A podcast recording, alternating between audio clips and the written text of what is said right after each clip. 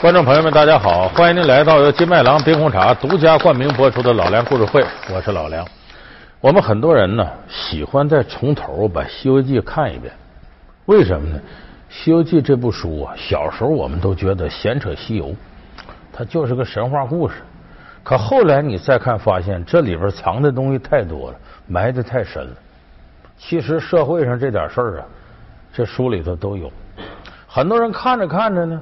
发现这里边还有个规律，就是你看这个妖怪呀，西天取经九九八十一难，多数是妖怪给带来的困苦灾难。这妖怪里头分成多少个等级，和咱们人间社会的三六九等啊，有时候挺像。妖怪里头呢，最差的是什么呢？就小毛贼一类的，草根没后台。当然，没后台不等于他能耐就差。你看蜘蛛精、白骨精，这能耐都不差，可是没有后台。孙悟空棒子一抡，啪嚓就打死他。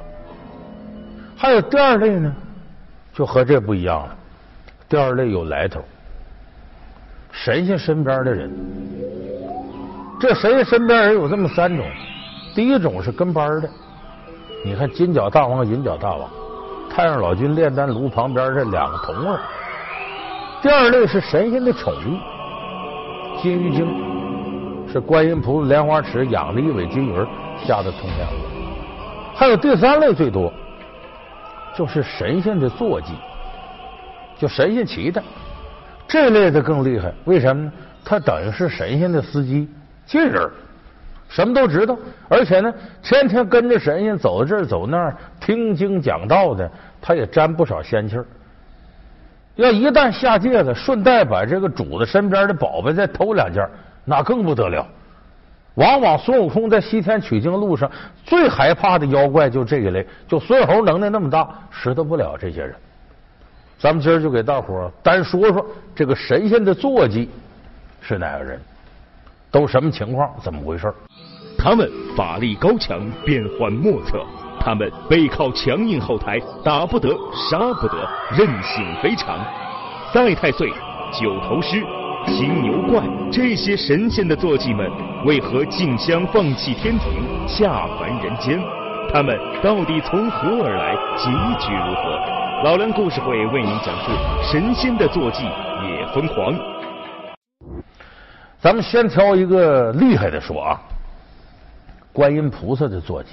叫金毛猴，这个金毛猴的外形呢，神话传说里都不一样。主要说呢，有点像狮子，身上都小脑袋，就跟那多少头狮子似的。说这金毛猴在哪里出现了呢？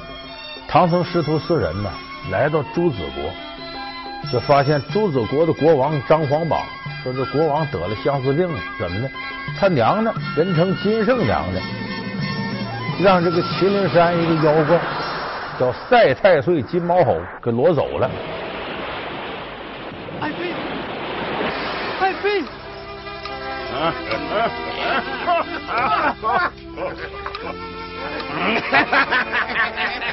说掳走那时候呢，这金圣娘的呢，呃，碰上一个修道之人叫张子阳。这人看着娘娘挺可怜，给他一件衣服。这衣服是呢刺猬服。说这个金毛猴要一碰着金圣娘娘，就被扎的疼的不得了。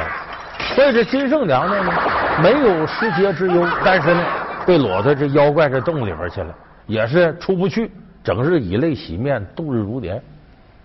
所以这皇上在这边呢，犯了相思病了，这一晃三年了都，病得奄奄一息。孙悟空一看呢，接皇榜，用这锅底灰加马尿啊，反正稀里糊涂和在一块把皇上这病先治好了。说我去替你呀，把娘娘找回来。就这么着呢，反正也是捉鼠的过程啊。因为在这个《西游记》里，这样事儿特别多，就跑到这麒麟山找着赛太岁金毛猴。嗯，金圣娘娘已经归我了。嗯，你回去带个口信，啊，告诉那国王，让他死了这份心吧。呸！你这个强霸人妻的妖怪！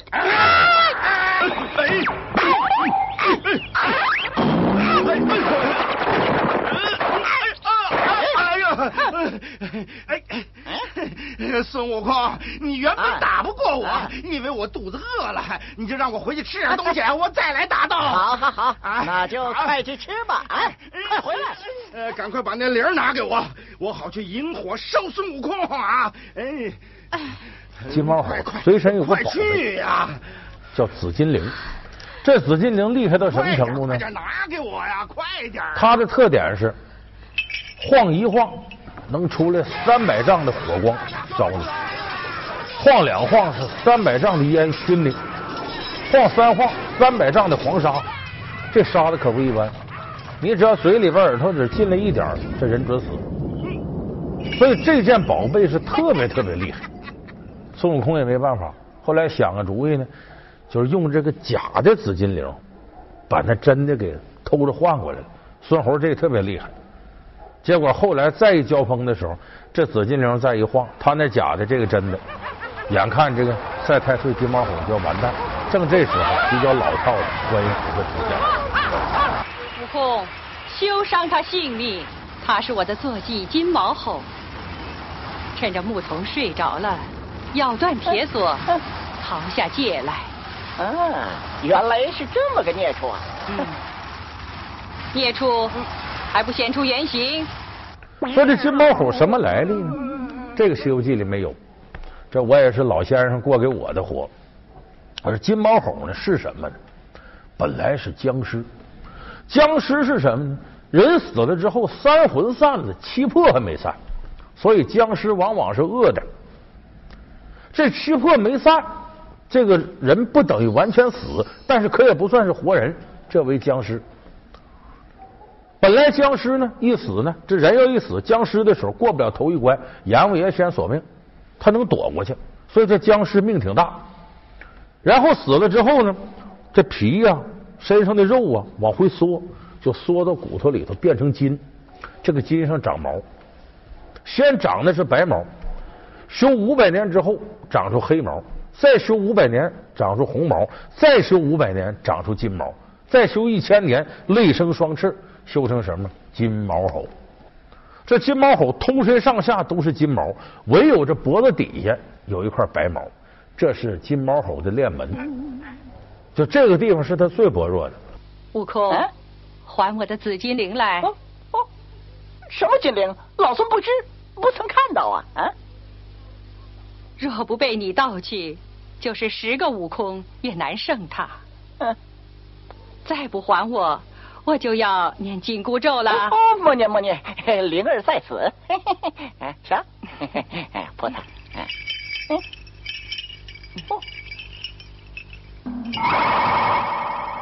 所以说，观世音为什么给他配个紫金铃呢？这个铃铛就是系在他脖子上的，说白了是护着他脖子下边这缕白毛。哎，是这么个来历。所以这金毛猴呢，在诸多神仙的坐骑里头啊。呃，算得上一个比较独特的存在。那么说，这个金毛猴在这里边也要吃唐僧肉，也要干嘛的？但问题是，吃唐僧肉是不是真能长生不老呢？没人吃过，谁也不知道。你看《西游记》，你翻遍了，你找不出来谁跟你说的吃唐僧肉长生不老？不知道。反正所有妖怪都信了，不管你信不信，我信了啊。反正西天取经路上能抓唐僧就抓唐僧。其实我都怀疑这风是如来佛祖给散出去的。哎呀，各位，吃唐僧肉长生不老，你们赶紧吃啊！他散这风目的就是让妖怪都过来，可没人能证明。但是是所有的妖怪都想吃唐僧肉吗？说那可不，哪个妖怪都想吃吗？你包括那些老妖怪，一问说是呃大王该进膳了啊，唐僧到哪儿了？都问这事儿，不都是《西游记》里有一位妖怪。根本不拿唐僧肉当回事我不稀得吃你这玩意儿，为啥？人家道行到那儿了，吃不吃唐僧肉我一样。这个妖怪应该是《西游记》里边一个很独特的，能耐大，而且也不像一般妖怪那么的害人呢，吃人不是，还挺行善的。说这妖怪是谁呢？这个本事大的不得了，他叫九灵元圣。九灵元圣是干嘛的呢？九头狮子。是谁的坐骑呢？是太乙真人的坐骑。这个九灵元圣的故事呢，《西游记》里边写的是到玉华州师徒四人。玉华州这国王啊，有天晚上做梦，梦着呢就说有和尚 对他不敬，骂他。他醒了，一来气说把所有玉华州的和尚都给我撵走。我要在三日之内把所有的和尚赶出玉华州。就是整个这地方反佛法。唐僧师徒四人过来，这四个和尚说：“咱这么的，干脆把把脑袋缠上，装的跟印度阿三似的，也不肯露面。”结果呢，这个国王三个太子到各处搜，有没有和尚，有没有光头的。到这店里呢，这几位吓得说：“咱得躲呀！”钻到米柜里呀，桶里头。大哥，你别隔着我呀！有人，这是什么？这里有人啊！哎，这里也有人！妖僧，妖僧，快把柜门锁好，把柜门锁好，别让他跑了！钻到米柜里啊，桶里头啊，就给抬到宫里听候发落。半夜三更呢，孙悟空出来了，说：“你们这么恨和尚，得施展法术，一夜之间，三宫六院七十二嫔妃加国王加太子，满朝文武大臣，一夜之间把头发剃了个溜干净，都成和尚了。用事实惩罚这国王，这国王意识到，哎呀。”这看来我做的不对，得罪了大仙了，幡然改悟，然后让三太子呢，自己三个太子嘛，拜孙悟空、沙僧、猪八戒为师，跟你们学武艺，打造兵刃，呃，打造金箍棒啊，打造九齿钉耙呀，打造那个沙僧的水墨禅杖啊，哎，跟着学。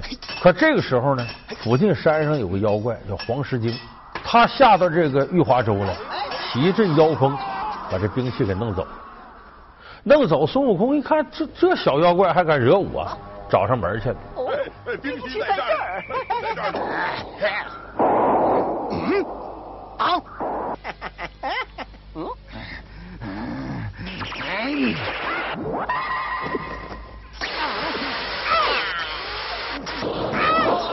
把这黄狮精给打死了。结果这下捅娄子了。这个黄狮精是附近山上一个老妖怪九头狮子的孙子。这九头狮子来报复了，骑着妖风，把唐僧啊什么这些人都给抓走了，抓到洞里去了。有人说这九灵元圣能耐多大呢？电视剧里是没细表，书里写的明白，他牛到什么程度？在整个《西游记》里边，啥也不使的，空手就能把孙悟空制住的，只有两位。在神仙里头是武装关里的镇元子，就人参果那个那位，啥也不用，抬手就把你抓住。妖怪里头就一位九灵元圣，再剩下哪个妖怪也不行。他也是个九修得道的真灵，人家已经得道了，不是普通的妖怪。喊一声上通三界，下彻九泉，啥意思？他交往层面啊，在上边，哎，天顶上玉皇大帝呀那经都能跟走平地似的。往下的什么阎王爷哪儿他也都熟。就这个人是个得道的人，这个九头狮子，等闲便不杀生，人家不杀生。唐僧啊，唐僧我与你无冤无仇，你的大徒弟欺人太甚，打死了我的皇师孙儿。今天我把你射来，为了就是诱你的大徒弟孙悟空前来，我好为我的皇师孙儿报仇。哼哼！所以你看，他把唐僧抓在洞里干嘛？就是替自己孙子报仇，根本就不想吃唐僧，人用不着，人家自己已经是得到了。我吃你那块肉干嘛？我还得费那劲，又得煎炒烹炸咕嘟炖的。我自己已经得到了，所以就说这个神仙的坐骑里边，这九灵元圣厉害的不得了。可是孙悟空能耐就不小，在他面前毫无还手之力。所以后来孙悟空找到太乙救苦天尊，说：“老头啊，我师傅有难，是你那那个你那司机干的事儿，如何如何？”所以这时候，呃，太乙真人跟着孙悟空来了。来，把他直接给带走。所以这九灵元圣呢，这在神仙的这个坐骑里边属于独一份，少有的。有人说他是神仙坐骑能耐最大的吗？也不是，有一位比他还要难缠。当然来头比这个九灵元圣还大。为什么？咱们下边要说这位呢，是太上老君的坐骑青牛精。骑青牛过函谷，老子姓李吧，这历史有典故的。为什么说他来头更大呢？这个太乙真人，他师傅是谁？元始天尊。元始天尊这辈儿呢，总共师兄弟三个。元始天尊行二，太上老君元始天尊通天教主。说白了就是呢，太上老君是太乙真人的师伯师大爷，那你的坐骑跟他的坐骑那差着辈儿呢。这青牛精呢是太上老君的坐骑，只因为呢太上老君身边的小童儿啊，呃，吃了一颗这个呃七反火丹炼成的丹药，吃了七反火丹就得大睡七天，睡这七天功夫，青牛精一看没人看他了，下界了。我听说吃了唐僧一块肉就可以长生不老。啊，大王，你今天是不请自来了？这可是我的造化呀！我的功德可以圆满了。小的们，把这个和尚啊不，啊把这个唐僧给我请下去。是。下界不说下界，捎带脚呢，把这个太上老君一个宝贝金刚镯给拿走了。这个金刚镯可不得了。这书里头啊，孙悟空所谓的降妖最费劲的，就碰这青牛精。哼，怪物！你还不知道你孙爷爷的手段，快把我师傅交出来！我要是不放那泼猴，你能怎么样？哼，你到底还不还我师傅？这金刚镯，任何兵刃进不得身，见啥收啥。所以孙悟空自己一打，耳朵里边迎风就长，金箍棒出来，还没等拿呢，嗖，被金刚镯收走了。那猪八戒、耙子。沙僧那兵刃都不算数，稀里糊涂稀里糊涂过去。孙悟空一看没有武器怎么办？找人吧，找到托塔李天王，找到哪吒。凤王带孩儿前去。好，去吧，可要小心呐。是。什么宝塔呀，什么这个枪啊，这金刚圈全给收走了，被这金刚镯给弄下了。最后说一琢磨，说这玩意儿收有形的东西，收其他的呢？水火行不行呢？找来几海龙王用水淹，金刚镯把水收走，火的行军喷火把火给收走，实在没招了，说咱找咱最大领导，最高级干部如来佛祖。如来佛祖一看，这样吧，我让降龙伏虎罗汉带着金沙去收服他。结果没想到金沙也让这个青牛精给收走了。老梁故事会为您讲述神仙的坐骑也疯狂。老梁故事会是由金麦郎冰红茶独家冠名播出。你看这里头说西天佛祖派人都收拾不了的妖怪，好像没有，只有这一个青牛精。是佛祖动不了他吗？不是，这里头有事儿。什么事儿呢？这青牛精谁呢？太上老君司机，宰相文房七品官，他下界作孽。太上老君是道教尊祖，如来佛是佛教的尊祖。那双方都是老大，如来佛得给太上老君点面子，我不能随便把你人收拾了。但是孙悟空来找来了，孙悟空这是取经人呢，算我的人呢。我这人受委屈了，找老大来了，老大又不能不管，管了还怕得罪人。那好吧，假模假样的，呃，我让这些人下去一趟，帮你个忙。那最后你看帮不了，不能怨大哥了，是吧？而且这个过程呢，不仅不帮呢。还得想办法呢，向太上老君示好，意思咱两家关系不错，我收拾不了呢，我给你送信儿去，也告诉这个孙悟空，太上老君的人。悟空，嗯那个妖怪我知道。哦，快说，那是个什么妖怪？我却不能告诉你呀。这又是为何呀？我给你指条明路。快说，快说！你去找太上老君。哦，太上老君。嗯。所以这时候孙悟空才找他。太上老君心知肚明啊，如来佛给我面子呀，这是不好驳我面子。他把这青牛收拾了，我脸上无光啊。所以太上老君说：“那我得去啊。”猴子，你怎么那么不识相？你被我打败了，还不赶快逃命？怎么又跑回来了？哼，这回可由不得你了。好吧，猴子，看圈。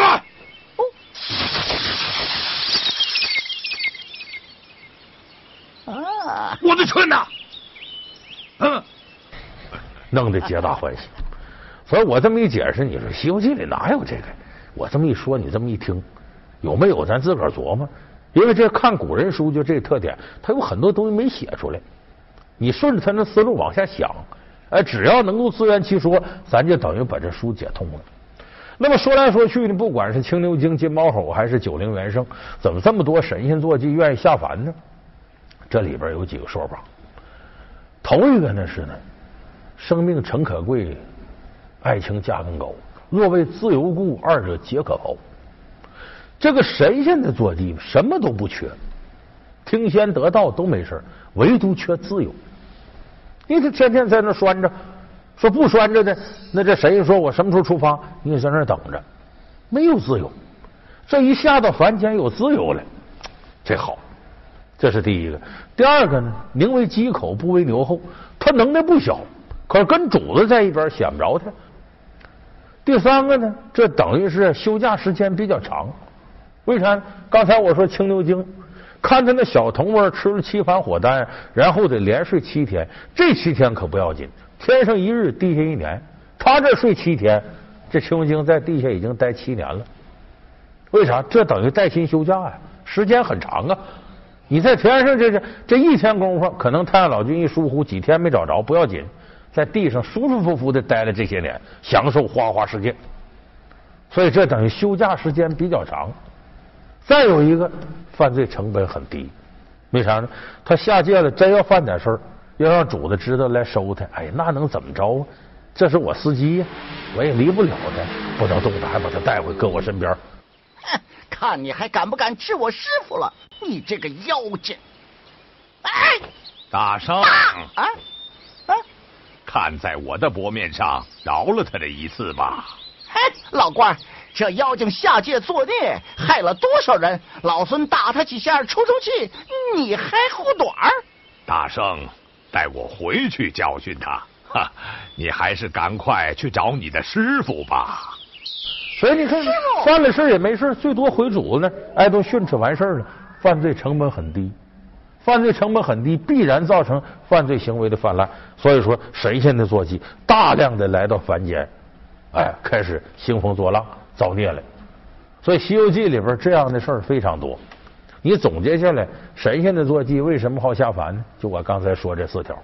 你这四条，你搁在咱现代社会同样如此啊。有一些显贵，你发现出现腐败问题了，往往身边那人什么秘书了、什么司机了，出来干这干那个。拉大旗做虎旗，比他主子还横呢。所以你不要小瞧一部《西游记》，这里边写的事儿啊，天上人间都勾着的。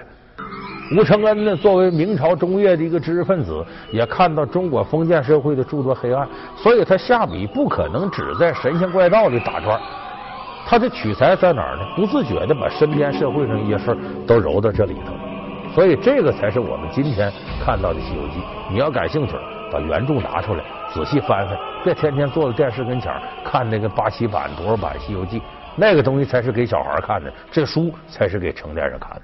好，感谢您收看这期老梁故事会。老梁故事会是由金麦郎冰红茶独家冠名播出。我们下期节目再见。